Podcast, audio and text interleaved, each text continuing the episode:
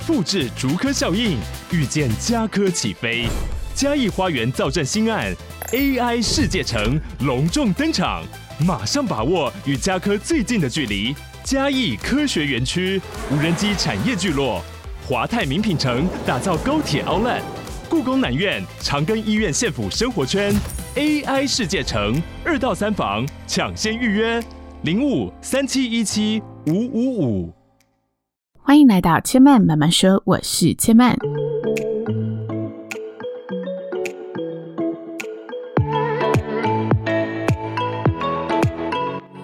目前频道在 Apple Podcast、Spotify、KKBox 以及 Google Podcast 都听得到。喜欢的朋友欢迎帮千曼订阅并留言评论，让更多人可以认识千曼慢慢说喽。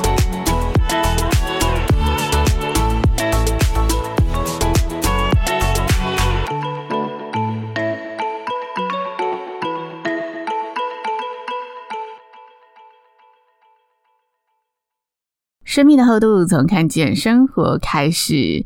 今天的看见生活呢，要跟大家来聊聊生活与工作的平衡。这一道生活题呢，可以说是。万年难题，而且各种角度都有。那最近其实近几年，大家有感受到吗？整个社会趋势都是越来越强调心灵健康的，所以如何平衡也是越来越被关注的。那每个人对于自己生活与工作的平衡，一定都有一套自己的标准。但我相信，在偶尔想要好好平衡一下、休息片刻的时候，无论你的标准是什么，吼，大家呢都会出现一种现象，就是浮现出我是不是在浪费我的时间、浪费生命的罪恶感。这个罪恶感是什么意思呢？跟大家分享一个我自己很常出现的一个念头，就是当我在很忙碌的时候，我就会觉得啊，每分每秒我都要规划好，不可以浪费。那有时候你就是单纯想做一件享受的事情嘛，像是忙到一个段落，你就觉得我可以追剧一下，我可以打电动一下，我可以把呃假日的闹钟关掉。多睡几个小时，但是当你在这么做的那个当下，心里却又开始不自觉地浮现出：啊，我明明就还有三四五六件事要等着我做，那我现在就休息片刻跑去追剧，即使只是花一个小时，我是不是太浪费我的时间了？是不是太没有价值了？是不是太无意义了？有时候，即使啊严重的话，我明明今天的事都做完了，但我脑子就会不停的转着明天要做什么事，后天要做什么事，导致我今天明明可以好好休息的片刻都被这一些声音给占据了。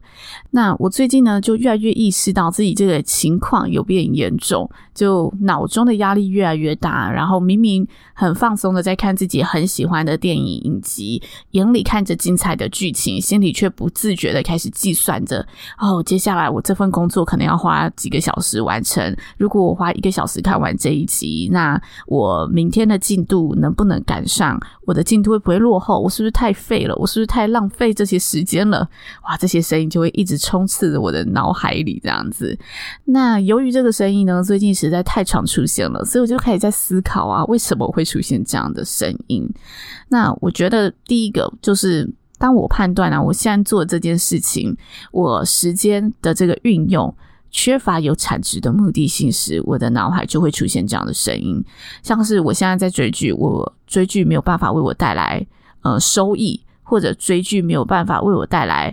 其他的我可以实质得到的一个东西是，这时候我就会开始觉得啊，我是不是太浪费了？但其实它是有带来一些呃你看不到的东西，像是心理的平衡，就是你看不到的，或者是你生活、你身体就真的需要休息一下，这就是你看不到的。但有时候我们就是会以产值去衡量时间，所以就会出现这样的压力。那再来呢？我觉得第二个有可能的就是，当我们的行动不符合环境价值观时，就会产生这样的念头。像是呢，穿着 Prada 恶魔里面不是很红吗？里面的那个女魔头就跟女主角说：“如果你发现你的私生活一团乱时，就代表你在事业更接近成功了。”就是当你在一个超级追求效率的产业工作时，任何事都是以最高产值来衡量时。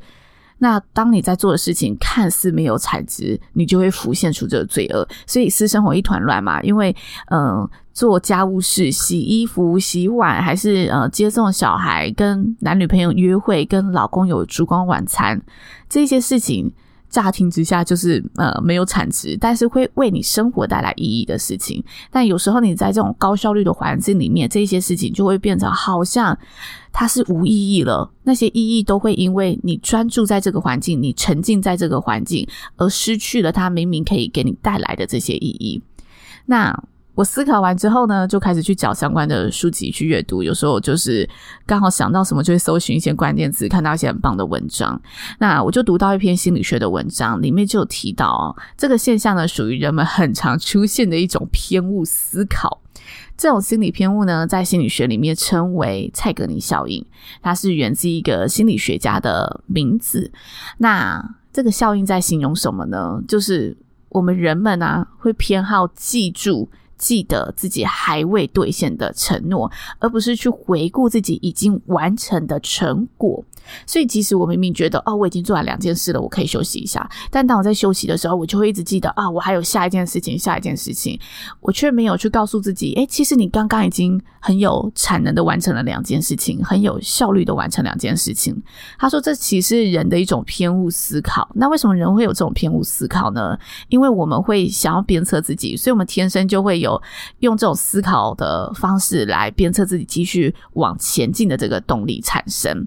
那那也因为如此，往另外一个面向看，虽然好处看是我们这种偏误思考可以让我们持续不断的前进，但是这个负面的效应来看，就是它可能成为压垮我们、忘记停下来喘口气的一股压力。那当然，发现了问题就要想办法找出。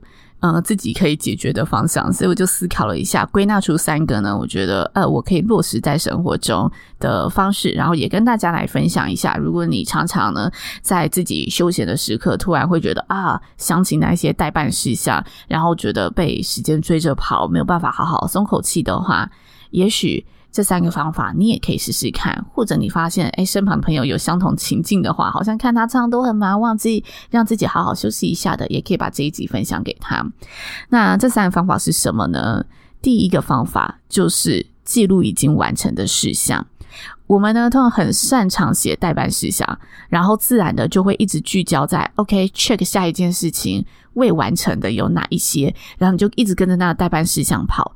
那就像我们刚刚提到的偏误思考嘛，既然他说我们人们会常常忘记我们已完成的事情，那不如我们也来做一份已完成的清单，就让自己可以回头看看，哦，我这一些清单里面。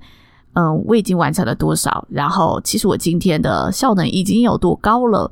那这些待办事项，有时候我们完成，我们就会直接删掉嘛，或者是直接把它呃归类到最后。我觉得我们就不要删除了，我们干脆呢把它移到另外一个，一个是 to do 事项，一个是 finish 事项，就把它列出来。这时候你就会看到哦，一件一件事情从这里变到那里了耶，从 to do 变到 finish 嘞。当我们看着这一件一件事情被移动到完成的栏尾，而不是被删除，只看到。到下一件还要做的事情时，你就加深了一个依据的印象，就告诉自己：OK，我今天其实已经有很具体的完成了哪些事情。我们可以去加深自己已完成的这些事项的印象感，提供自己更多的依据。让自己有更多的证据来肯定自己。那这个已完成的事项清单，其实拉长远一点来看，它不只是一天一天的。你拉长远一点来看，它其实就是我们的成就清单。我们可以定期的每天、每周、每月去回顾。OK，我今天有完成这些事情。那我这一周完成了哪几件事情？我这个月其实在每一周当中完成的大事又有哪一些？这是第一点，记录已完成的事项，它就是一个小步骤，但可以让你远离一些偏误思考，让我远离一些自己的偏误思考。那再来第二点哈，我觉得像跑马拉松一样啊。刚刚提到的成就清单嘛，我们一定要定期去回顾，然后定期去记录自己长期的成就清单，这是我的第二点。当你察觉啊自己好像很没有产值的时候，想休息又很怕自己落后，赶不上一切的时候，试着去回顾我们的年度里程碑。前年我们达成了什么？去年我们达成了什么？上个季度我们达成了什么？三个月为一个季度嘛，或者是在上一季我突破了什么？不用缩小自己的成就，但也不用刻意去放大、欺骗自己。我们就试着平心而论的去记录每个自己认为我在生活中一步一步有达成的重要指标。那这个指标，我自己觉得很重要的一点哦，就是一定要依照，一定要吻合自己的环境周期去记录。像是我之前在做婚礼产业的时候，我真的很容易在淡季的时候感到很慌张。但是某些产业它就是有明显的淡旺季嘛，所以你就可以依照这个淡旺季区间去记录、去回顾。OK，其实我在旺季的时候我已经有达标多少了。那淡季的时候，难免这个产业的环境就是淡季嘛，所以我不应该拿一样的标准来看待现在淡季的自己。那像我现在回来当学生了，其实。我开学也面临这种慌张感一次。我前两个礼拜才开学嘛，一开学我就突然觉得，哇，我是不是浪费了我的整个寒假？因为我寒假都拿来做呃自己真的很放松的事情，像是我去顿多玩了一趟，然后呃去看了。冰球的现场比赛，体验一下这里的文化。同时我，呃看了三本书，然后看了三部电影、两部影集。嗯，没错，我整个寒假都在做真的可以让我放松的事情。那一开学，当我接收到哇，学校接下来这四个月我要有这么多的呃报告要交，这么多的专案要做时，我就开始检讨。哦，我上三个礼拜是不是太浪费了？我没有好好用来为我这一学期来做准备。但这个想法根本就是不必要存在的，因为你的生活、你的环境每个月本来就会产生一点不一样的变化。这个月可能你是家庭主妇好了，或者是你是爸爸好了。这个月你的孩子开学了。你的孩子的整个时辰也会影响到你的工作时辰嘛？你需要接送孩子上下学，然后你需要陪孩子做作业，你需要陪孩子呃度过他仅有的周末时间。就不像寒暑假一样，寒暑假的孩子可能一到日没有安排任何事情的话，你就是呃让他做自己的事情，然后得空的话我们再一起出去，就不一定需要假日的时候才能出去有家庭活动。所以本来我觉得你每个月的环境，我们每个月所面临到的生活都会有一些些的不一样，所以一定要依照吻合自己环境的周期去记录自己长期的成就清单。那最好的话，我自己啦是每个月去重新检视这份清单，让自己更有产能，然后更确定。OK，我接下来这个月的目标在哪里？然后我上个月达成了什么事情？去重新展开自己再鞭策自己的这个动力，然后让自己可以很清楚知道，OK，我那一些放松其实也不是浪费的。那再来第三个方式，其实我最常使用的方式，就是提醒而且明确的告诉自己。这就是一个休闲娱乐，但是这个休闲娱乐对我而言的重要性是什么？如果可以，我们最好的状态当然是先完成工作，再休闲放松嘛。那通常这样的状态，我们也不太会有太多太深的罪恶感，但是。我们毕竟不是机器人嘛，每天的状态不像机器人一样都能依照设定好的几点几分做什么事情。我们并不是机械，我们就是人，所以有时候我们坐在办公桌前，难免会懒洋洋的，没有办法打起精神。这时呢，与其强迫自己一定要有产能，然后心不甘情不愿的想尽各种方法让自己专注，但实质上我们是一直在分心，一直更没有效率的。与其在这种状态下行事。不如试着给自己一个暖机的时间，这就是我第三个方式，明确告诉自己休闲娱乐的重要性。有时候休闲娱乐只要五分钟就好，就像番茄钟一样，你只要明显告诉自己，OK，我有五分钟时间，我利用这五分钟好好的来做一件真的可以让我觉得自己被激励到的事情，自己呃被。振奋精神的一件事情，好，就找一部你喜欢看的五分钟的短片也好，或者是听一个五分钟的 podcast，让自己觉得啊，回血一下，这种都是很明确设定界限的方式，然后可以让自己在短时间内稍微充电一下，让自己接下来 OK，我要开启下一个专案的时候可以更加聚焦的一个方式。所以呢，就我自己而言，这段期间对我的意义，就是为了更专注投入工作而准备的娱乐意义。OK，我的休闲娱乐不再是真的没有产值了。我的休闲娱乐是有个目的性的，为了让我接下来可以更专注的投入我要做的事情而准备而暖机。那这个暖机时间，我会去抓一个肯承受的范围值，就是接下来我可能确定我的呃这个事务安排两个小时要完成。那两个小时我仔细算一下，OK，我其实如果是高效率的状态，我也许一小时三十分钟就完成得了，我一个半小时就可以把它 KO 了。那我现在状态就是很差嘛，所以我很差的情况下，也许我两个小时还会做不完。那不如我就抓一个十五分钟，我认为这十五分钟是我可承受的范围，因为我。高效率可以一个半小时结束。那如果呢，我再稍微 delay 一下，不如我预期一个小时四十五分钟，应该是没有问题。那代表我抽出这一段任务的十五分钟，这一段十五分钟的时间，我就尽情的去做我想做的事情，去喝杯咖啡，看个短 YouTube，让我没有罪恶感的。负担去做有助于我们恢复进入下个状态的事情，这个方式对我来说非常的管用。所以我其实打开我的 YouTube 清单呢，会有很多都是五到十分钟的短片，有时候是一个短的激励演讲，有时候是一个哦短的最新的那种演唱会片段，让自己然后听个歌，然后振奋一下，看一个漂亮的舞台，让自己觉得 OK，好，我也要为我的舞台做准备了。这是我觉得非常好用的第三个方式。那以上就是今天呢，想要跟大家分享的工作与生活的平衡。我觉得如果你跟我一样，在休闲娱乐时会浮现这种根本不必要的罪恶感，这些方式分享给你。那不过说回来啦，为什么工作与生活的平衡会被重视和强调？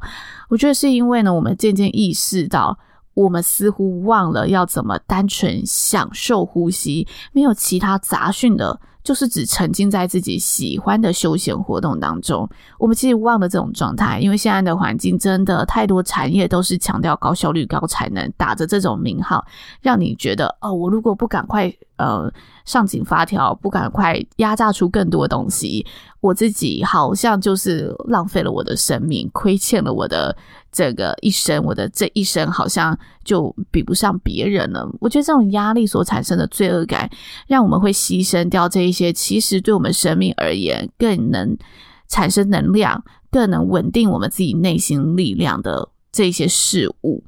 那这对我而言啊，我觉得是很不必要的一件事情，很可惜的一件事情。所以今天把我思考的这些内容分享给大家。如果你有什么维持生活，工作平衡的好方法，也欢迎分享给我们哦。以上就是今天的内容，谢谢大家的收听，也邀请大家下周再来听我说喽，拜拜。